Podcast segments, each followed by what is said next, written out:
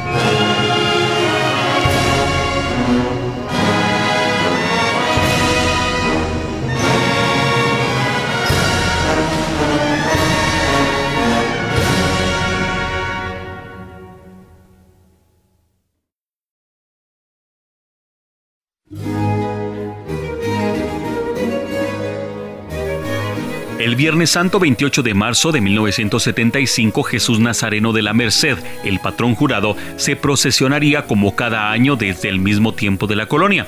Dicen que Jesús Nazareno de la Merced avisa de los grandes desastres que vienen para su pueblo.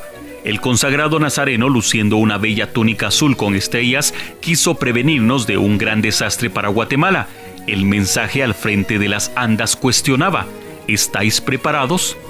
Profética o no, la catequesis dispuesta sobre el anda de aquel Viernes Santo pareciera, sin que nadie la interpretara, que debíamos prepararnos. Pero, ¿prepararnos para qué?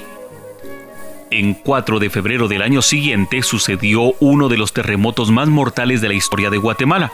40 años después, Jesús de la Merced nuevamente revive esta túnica en su altar de velación anual de los 298 años de aniversario de su consagración. Y esta misma tarde Guatemala es sacudida por el temblor de 5,9 grados de magnitud. Cuando el nazareno mercedario viste la misma túnica previa al terremoto, la vida religiosa, espiritual, devocional y penitencial estuvieron siempre aferradas a la profunda fe del pueblo de Guatemala en aquel momento que les tocaría vivir a los abuelos, padres, amigos y ciudadanía en general de la mano de esta se supo ser solidario con el hermano en desgracia con aquellos que quizás nunca su empatía y el amor al prójimo, como nunca se reflejó en medio de aquellos escombros y desolación. Del maestro Enrique Maximiliano Castro Rodríguez escucharemos a continuación la sentida marcha titulada Desolación.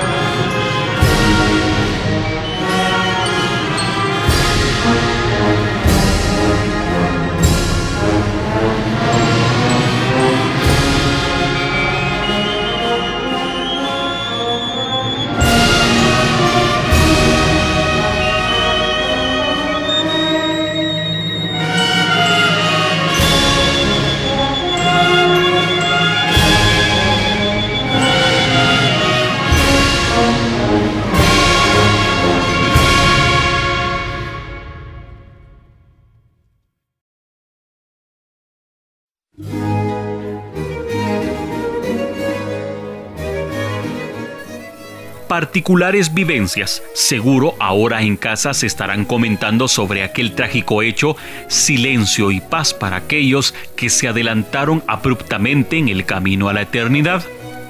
Santo Dios, Santo fuerte, Santo inmortal, ten misericordia de nosotros y del mundo entero. Esta antigua jaculatoria se habrá repetido miles de veces en igual número de hogares, encomendando a la familia a nuestro Señor en aquel desesperante momento, otros tantos pidiéndole al Nazareno, al sepultado o a la Virgen de su devoción, la penumbra, el sollozo de adultos y niños se mezclaron entre nubes de polvo, la angustia de no saber de los seres amados que no estaban cercanos en ese momento. El frío típico de los meses de febrero hizo más lenta la espera del amanecer que traería estampas desoladoras que se guardarían en la memoria de quienes lo sobrevivieron y en el registro fotográfico que serviría para triste recuerdo de aquel amanecer. De entre escombros de las casas fracturadas por el telúrico movimiento y luego de algunas réplicas fueron rescatando las familias sus pertenencias, dentro de las cuales y quizás sin mucho valor económico, pero sí sentimental y devocional, se podía ver al frente de las improvisadas champas los cuadros de aquellas imágenes que tanto respetaban y veneraban, y a quienes se les puso como guardián y custodio de aquel espacio donde aún en la incertidumbre y el despojo se podría respirar la profunda fe de los que ahí tratan de sobrellevar el mal momento. Mención aparte merecen, como decíamos al inicio de este segmento, quienes se adelantaron a gozar de la presencia de Dios. También sobre los féretros se observaba una foto, una estampa, un recuerdo de que a quien en vida se le había rendido pleitesía. Los tristes momentos del adiós fueron masivos y muchas veces cortos, pero no dejaron de llevar la fe y devoción de un pueblo sirviente y creyente. En memoria de los 23.000 fallecidos aquella trágica madrugada, escuchamos del maestro Mónico de León, Recordación.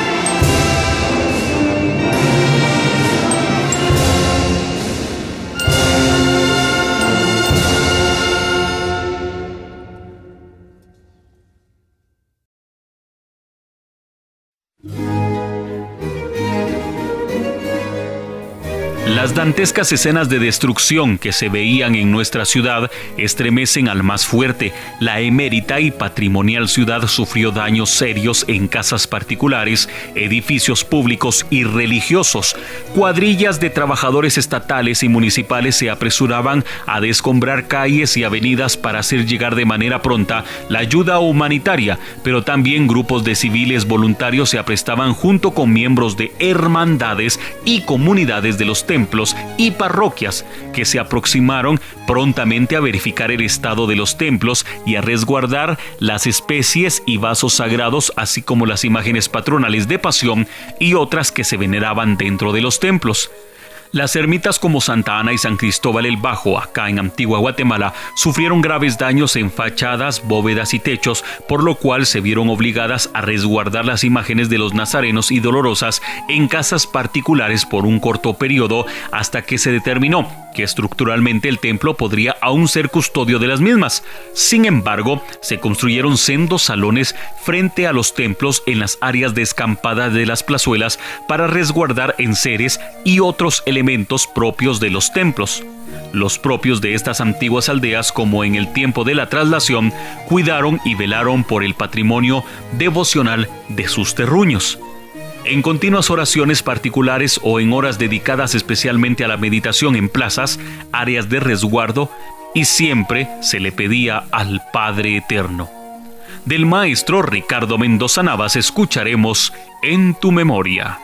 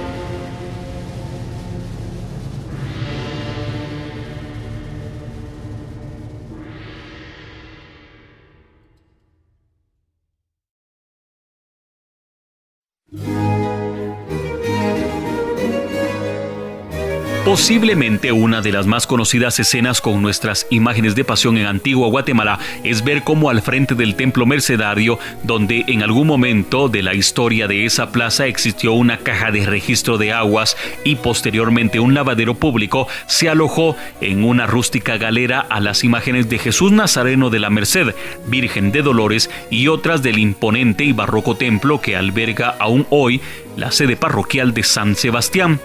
Jesús Nazareno revestido con la túnica roja, la túnica de su consagración, frente a todas las demás imágenes, sin cruz, con los brazos a semejanza de tenerlos entrecruzados, predecía aquel improvisado sitio de veneración hasta donde se acercaban muchos fieles a implorar por el cese de los temblores que aún se sentían con menor intensidad, pero que causaban zozobra. Para aquel año la hermandad habría encargado al maestro ebanista y decorador de andas procesionales, don Virgilio Castillo Pacheco, que en paz descanse, la elaboración de un mueble procesional que vendría a sustituir a las dos anteriores. Sí, es correcto, eran dos muebles los que utilizaba Jesús de la Merced, uno para el Domingo de Ramos y un distinto para el día Viernes Santo, ambos de 60 brazos. Estas serían sustituidas por la que habría de estrenarse el 12 de abril de aquel año 76. Sin embargo, y a pesar de que el Andas estaba concluida, se determinó que no era propicio el momento para hacerlo y que al ver aquel bello mueble de 80 brazos en las calles de Antigua Guatemala sería para el año de 1977, si el Señor así lo permitía hubo que modificar el recorrido de algunos cortejos procesionales, ya que algunos muros representaban riesgo continuo de caída, así como algunas familias que habían extendido sus casas de campaña a las calles. Ese mueble se conserva y se utiliza en cada cortejo procesional de Domingo de Ramos y de Viernes Santo, además de procesiones extraordinarias como las del año de 1979 y 2000, así como del 2018. De igual manera, en aquella procesión en Nazareno de la Mercedes Zúñiga, el patrón jurado así calificado en el año 2005 en su visita derogativa a esta ciudad. Escucharemos a continuación del maestro Mariano de Jesús Díaz Bueso, el silencio.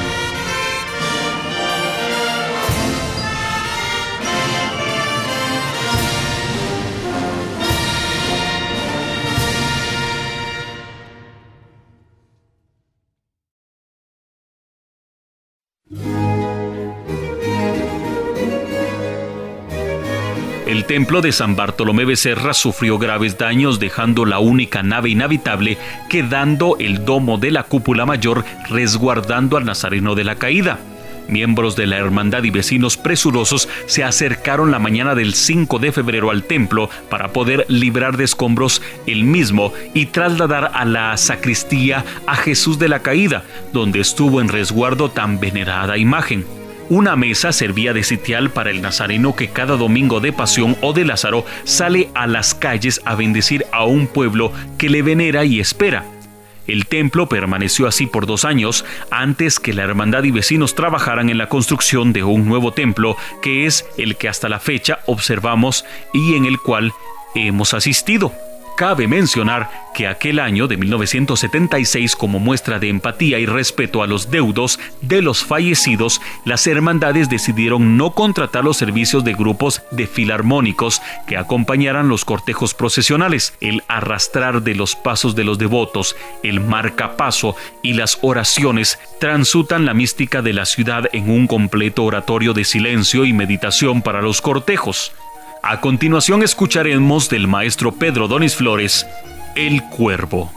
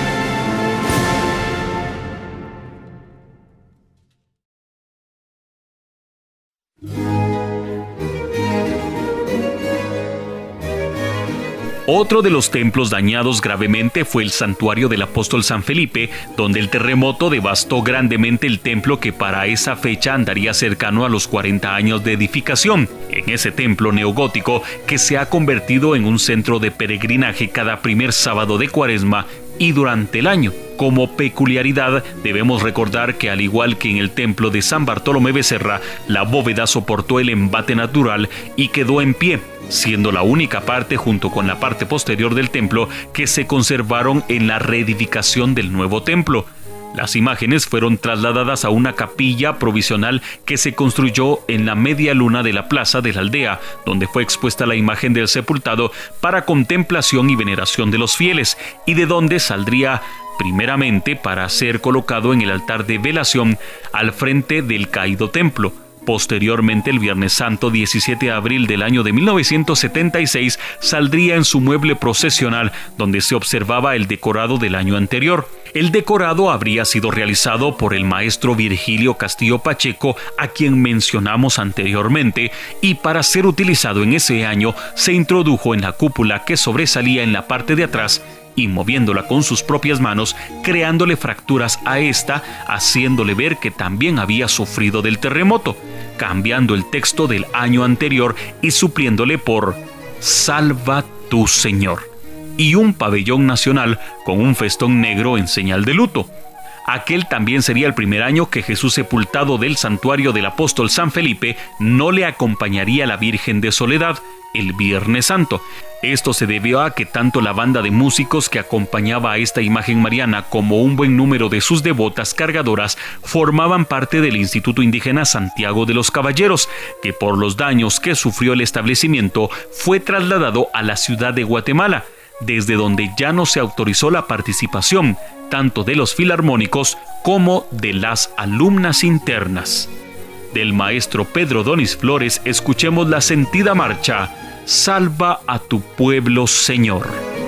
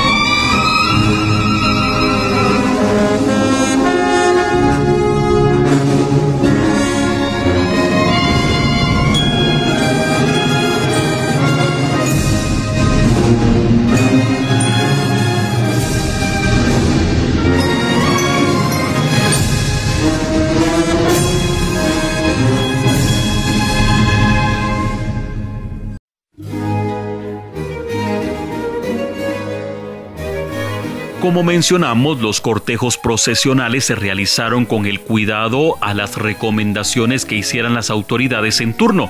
Muchos colocaron mensajes de esperanza en las catequesis sobre los muebles procesionales.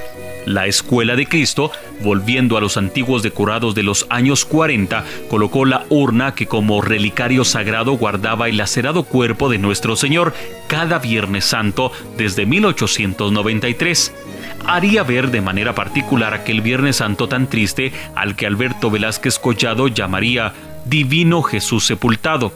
Consistía aquel práctico decorado en un lienzo de terciopelo negro que tendido desde la paena central hacia los vértices del anda hacia un catafalco estilizado sendas ofrendas fúnebres en memoria de los fallecidos y lámparas funerarias en las cuales se simulaba el flamear de tenues pero perennes luces que representaban la luz de la esperanza. Sencillo, elegante y sublime mensaje que transmitía el dolor de un pueblo el consuelo reflejado en la esperanza que tanto el Señor sepultado como María Santísima de la Soledad representan así como rindió memoria a todos los que ya habían partido en silencio y el solo redoble del grupo de marcapasos en aquella lúgubre ciudad fueron el recuerdo sonoro del Viernes Santo de aquel año de 1976. Un detalle especial a mencionar es que el conmovedor acto de crucifixión y descendimiento de aquel año sería tan impactante como siempre,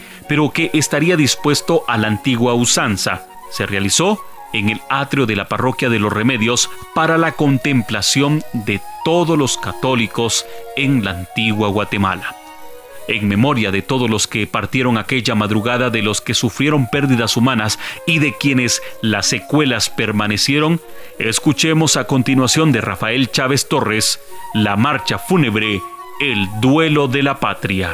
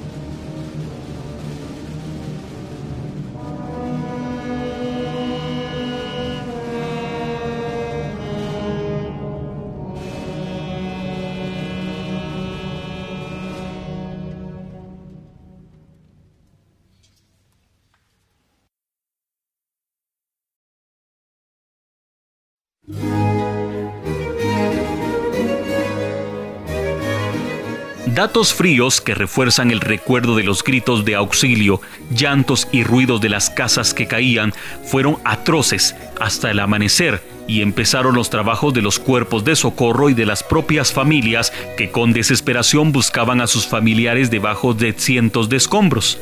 Aparte de los fallecidos, más de 75 mil personas sufrieron heridas de gravedad y hubo 3,4 millones de damnificados. Además, 258 mil casas quedaron destruidas. Aquello parecía una zona de guerra en donde la sangre se mezclaba con las lágrimas y el polvo. Pero Dios es bueno y Dios es amor. Y en medio de muchas otras desgracias, seguimos tomados de la mano del Señor, fuertes en la fe. Gracias por escucharnos. Les invitamos a que a partir de la próxima semana escuchen nuestros programas cuaresmales que se transmitirán de lunes a viernes, de las 19.30 horas a las 20 horas por la frecuencia 940 de amplitud modulada de Eventos Católicos Radio y los sábados de 20 a 21 horas por Radio Metrópolis Antigua en línea. Agradecemos su sintonía para este programa y para quienes escuchan la repetición, agradecemos también ese fervor hacia las imágenes del templo de la Escuela de Cristo.